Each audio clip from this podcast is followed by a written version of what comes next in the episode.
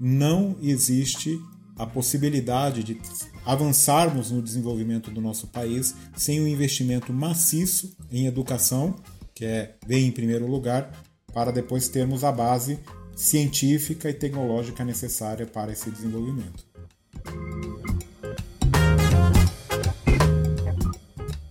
O Marcelo Quinóbio, que você ouviu aí, é físico, reitor da Universidade Estadual de Campinas e é um desses cientistas que busca criar uma ponte entre o conhecimento científico e as pessoas de maneira geral. Algo que, nesses tempos pandêmicos e de negação da ciência, é um grande serviço. Eu sou Luara Calvenic e este é o podcast da semana.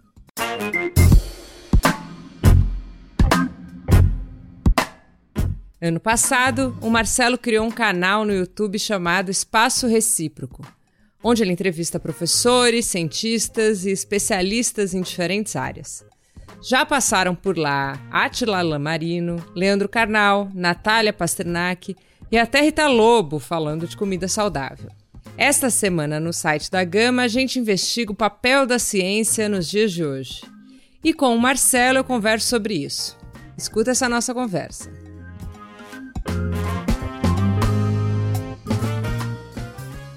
Professor, você é reitor da Unicamp, né, e decidiu aí abrir um canal no YouTube, também uma conta no Twitter, e me parece que ambos têm foco na difusão do pensamento científico e da universidade pública, né? E aí eu queria te perguntar por que esse movimento de um diálogo maior com a sociedade agora, né? Antes eu suponho que fosse incomum um reitor assumir esse papel. Então, você acredita que essa figura do intelectual público, ela é possível? Bom, ela é possível. Na verdade, no meu caso específico, eu já tenho atuado nessa área há muito tempo, né? Eu, para ser sincero, eu lembro exatamente quando eu comecei. Ainda a internet estava engatinhando e eu tive a ideia de, de criar aí um, uma espécie de um blog que, que, que é, traduzisse de alguma maneira alguns artigos científicos que estavam aparecendo, que eu chamei de Radar da Ciência. E aí eu me aproximei naquela época, é, e, e, finais dos anos 90, início dos 2000, ano 2000, é, ao LabJOR, que é o Laboratório de Estudos Avançados em Jornalismo, que a gente tem aqui na Unicamp. Eu sendo professor de física, é, comecei a atuar ali no LabJOR, na especialização em divulgação científica que o LabJOR criou. Depois ajudei a criar um mestrado em divulgação científica e cultural, atuei na área de é, pesquisas em percepção pública da ciência e sempre me encantei é, com a divulgação da ciência. Então, é, tive aí uma, uma, atuação sempre nessa área. Escrevi artigos em jornal, é, blog, eu sempre tentei é, seguir um pouco a moda, digamos assim, daquele momento. Então, talvez eu não seja o caso aí é, mais típico para investigar essa situação, mas eu acho que tem aparecido muito blog, tem aparecido muito podcast, tem aparecido muito canal do YouTube, eu acho que é um movimento importante. Contas do Twitter, naturalmente, no Instagram, tem infinitas maneiras de divulgar a ciência e acho que é um movimento que está crescendo e acho que cresceu bastante nessa pandemia é, com essa necessidade da gente buscar mais conhecimento, buscar mais informação. Acho que tem um movimento interessante acontecendo, não só aqui no Brasil, mas no mundo inteiro com relação a isso. Então você está nessa já faz um tempo aí, né? Desde o começo da internet, né? Por que, que a ciência e a produção acadêmica ficaram sob ataque nos últimos tempos, agora especialmente? Assim, a que, que isso está relacionado na sua opinião? Você que acompanha a divulgação científica e tudo isso há tanto tempo. Olha, é sempre um, um fenômenos que estão relacionados, né? A, a, as fake news, infelizmente, não são um fenômeno novo. O, o negacionismo também não é um fenômeno novo. A gente tá, vive com exemplos aí de é, charlatães é, conhecidos, casos muito é, bastante emblemáticos de situações que a gente vivenciou na história da ciência. A diferença que eu vejo que ocorre hoje é que a gente tem esta, esta ferramenta que é a internet, que veio para o bem e para o mal. Então hoje nós temos esse fenômeno das redes sociais, o fenômeno do WhatsApp, e das, das comunicações é, muito rápidas que espalham notícias muitas vezes sem saber se são verdadeiras, sem verificação de fontes, e essas notícias é, viralizam de uma maneira impressionante e acabam atingindo as pessoas de uma maneira muito rápida. E é, o desconhecimento de como funciona a ciência, de como são os processos de fazer ciência, de como é, é os cientistas é, elaboram teorias e verificações, é fundamental para que as pessoas possam ter um pensamento crítico, imaginar que aquilo pode ou não pode ser verdade, de que maneira funciona ou não. Então a gente está aqui é, neste momento muito crítico, porque a gente tem é, hoje em dia esta é, loucura que são as redes sociais, as, as, transmissões por, por grupos de WhatsApp, que complicam uma comunicação que já era difícil de uma maneira efetiva e que tenha um fundamento científico. Então tudo foi exacerbado neste momento, tudo foi ampliado com estas com esta situação. E eu acho, infelizmente nesse aspecto eu sou bastante pessimista que ainda vai piorar, porque a gente tem aí cada vez mais um, né, uma situação chamada deep fake, né, que é, é a possibilidade de você imitar a voz das pessoas, você imitar a pessoa falando, que não dá para reconhecer realmente se é verdadeiro ou não. Então eu acredito que esse, esse fenômeno ainda irá piorar. Então, uma, uma criação que surgiu ali como uma ideia de divulgação, na verdade, acabou dando um pouco errado, né? Então, porque ao mesmo tempo que você divulga, você tem aí tudo, todo esse resultado negativo, né? É, ele tem muitos aspectos, naturalmente, não podemos negar que tem muitos aspectos positivos. Mas na questão da comunicação a gente está numa encruzilhada, né? Uma comunicação não só científica, acho que é de tudo, né? A comunicação de maneira geral, de qualquer coisa, de política, das notícias da economia, é tudo tem o risco de você sem, ouvir apenas um lado, de você ouvir uma versão, de você não ouvir o, o, o relato completo. Isso vai contra os princípios fundamentais do bom jornalismo, da boa investigação e do senso crítico, né? para a gente poder tomar decisões de uma maneira consciente. Ótimo. E aí eu trago a, a ciência de volta aqui e queria falar, como nessa edição a gente discute qual o papel da ciência, essa nossa pergunta, eu queria falar da importância da ciência para a vida, para o mundo ali. Qual, qual a importância um, da ciência para um país com as características do Brasil, especialmente, assim? Olha, eu costumo ser muito direto e, é, e firme nesta posição.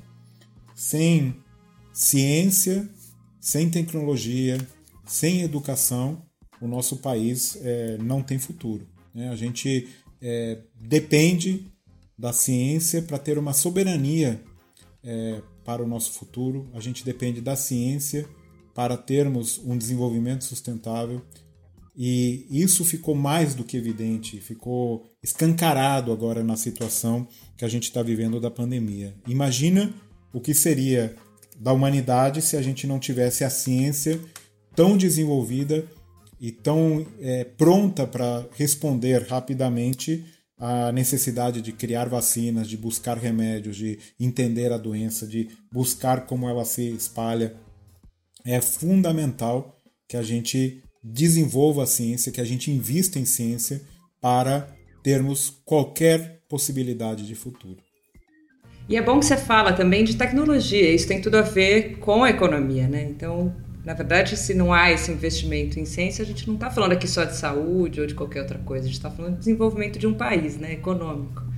Sem dúvida, e a gente precisa da, da, das coisas conectadas. Na verdade, hoje não existe nenhum avanço é, em nenhuma área do conhecimento que não tenha ciência envolvida, que não tenha naturalmente o desenvolvimento tecnológico posterior e que é, isso é, multiplica, gera, gera riqueza, gera empregos, é, gera um movimento importante da economia. Não existe a possibilidade de avançarmos no desenvolvimento do nosso país sem um investimento maciço em educação que é vem em primeiro lugar, para depois termos a base científica e tecnológica necessária para esse desenvolvimento.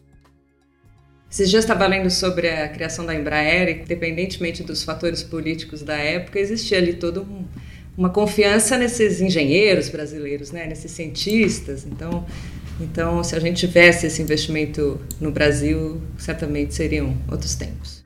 Sem dúvida, a gente tem aí muitos exemplos, muitos exemplos de desenvolvimento e, e muita, muito avanço que está ocorrendo é, em todas as áreas do conhecimento. E a gente precisa estar é, andando junto. O, o país, como o Brasil, desenvolveu uma infraestrutura de pesquisa e universidades única na América Latina e muito bem reconhecida é, no mundo nos últimos 60 anos. A gente está assistindo, infelizmente, é, neste momento, uma destruição de um sistema que foi construído no Brasil nos últimos 60 anos um sistema de educação pública, de qualidade, educação superior, universidades de ponta, é, de ciência e tecnologia, que são referência na América Latina e no mundo, e a gente precisa desse sistema para continuar avançando em nosso desenvolvimento. Ele te, esse sistema tem sido fundamental para o desenvolvimento do país e a gente está assistindo realmente é, um quadro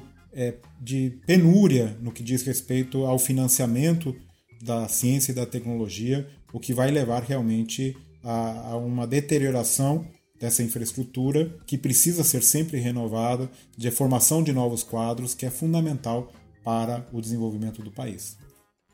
Você fala muito da universidade pública no seu canal, né? E falou agora de investimento, da necessidade de investimento e o quanto isso foi importante aí nos últimos 60 anos. Então eu te pergunto quando e como, né, imediatamente depois no médio no longo prazo, seria sentido o impacto de um possível corte no financiamento de pesquisa no Brasil?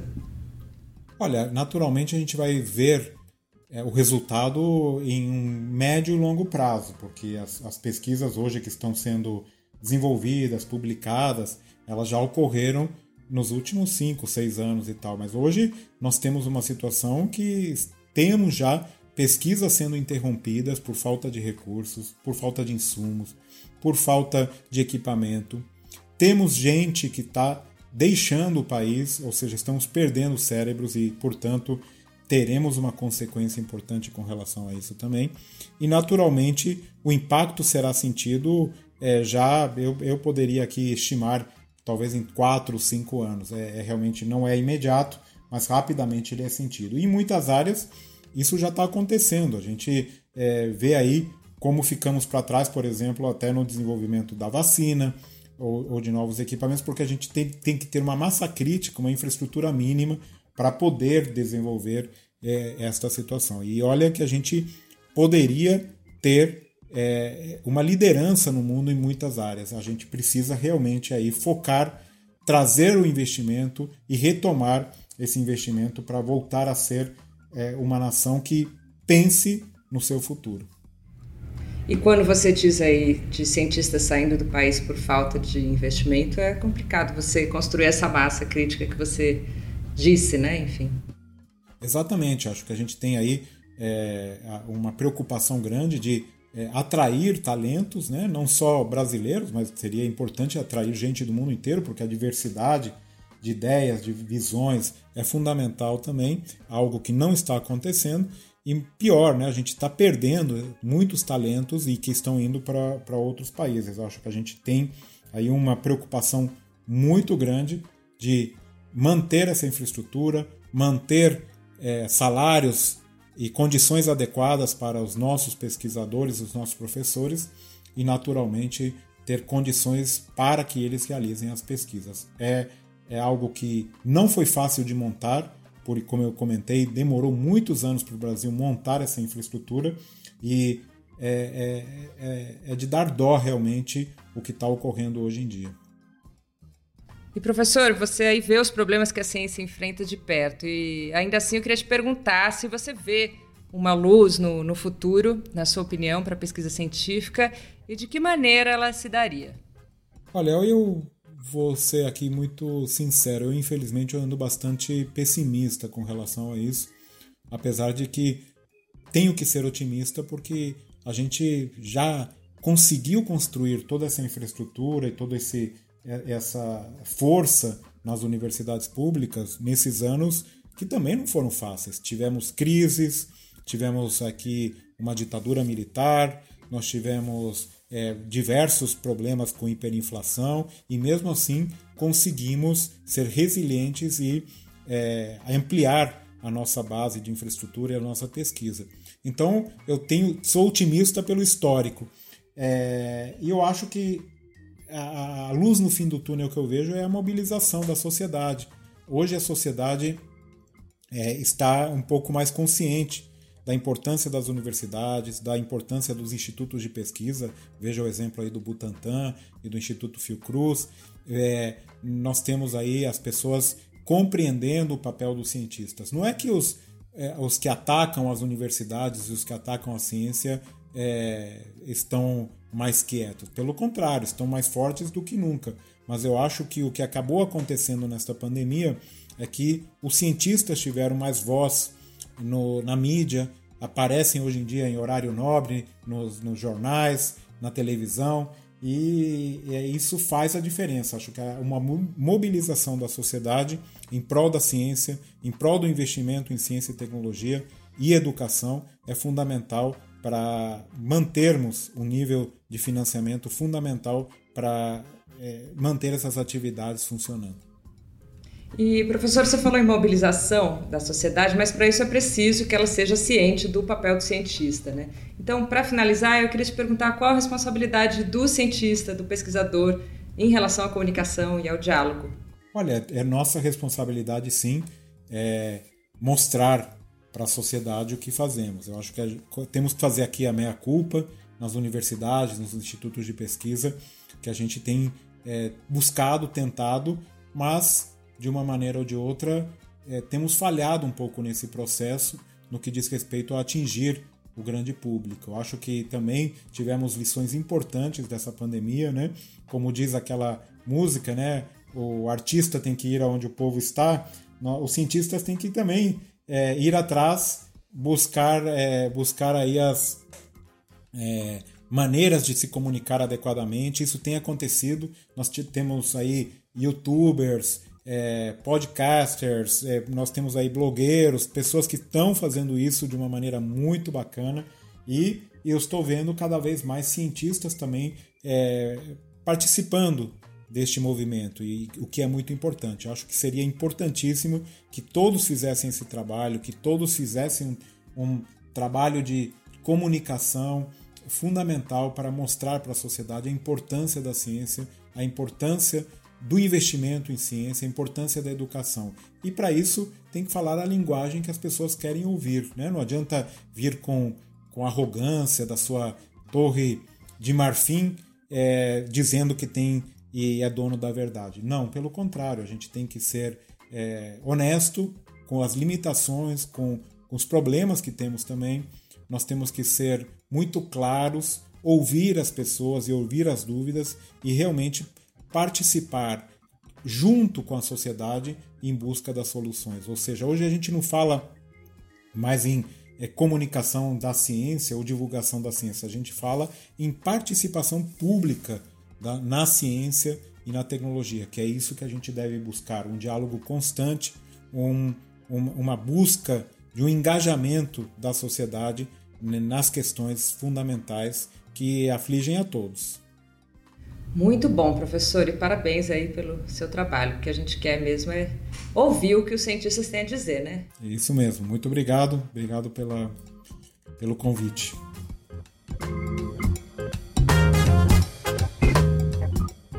No site da Gama você encontra uma entrevista com a médica epidemiologista Carla Domingues, responsável por grandes campanhas nacionais de vacinação uma lista de mulheres cientistas e negras que vem colaborando imensamente para a ciência e quebrando preconceitos. Tem também uma reportagem que te ajuda a entender qual a diferença entre verdadeiro e falso no campo da ciência e o que mudou com a pandemia. Entra lá no site da Gama e assina as nossas newsletters para ler tudo isso. Com roteiro e apresentação de Luara Calvenic, este é o podcast da semana. A cada sete dias, um tema novo para você. Até semana que vem.